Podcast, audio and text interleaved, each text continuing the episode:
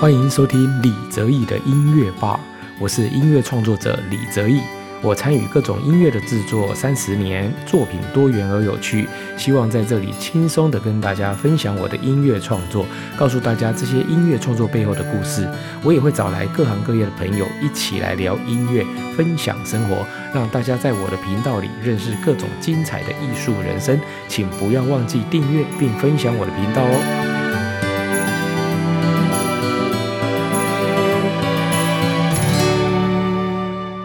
大家好，欢迎收听李泽义的音乐吧。今天要为大家介绍的这首曲子呢，是玄武第三号。那这首作品呢，就是我的一系列呢，以那个弦乐的方式演出，但是呢，诶，音乐本身的素材呢，都是过去呢为了舞蹈而创作的音乐。那这首那个玄武第三号呢，它所使用的素材呢，是我在那个二零一一年的时候，在香港跟香港舞蹈团合作。哦，那那一次的合作里面呢，我们演绎了就是。八首哦，以中国的一个对画家吴冠中先生他的作品，那这个他的作品呢，其实是捐给香港的政府。那这些作品呢，其实在中国的画作里面有非常高的价值哦，他也创下呢中国的画家拍卖哦最高价的一个记录哦，也超过一亿的港币的这样子的一个哦作品的价值哦。那其中呢，有一段在就是上半场的最后一个段落的舞作叫粮仓。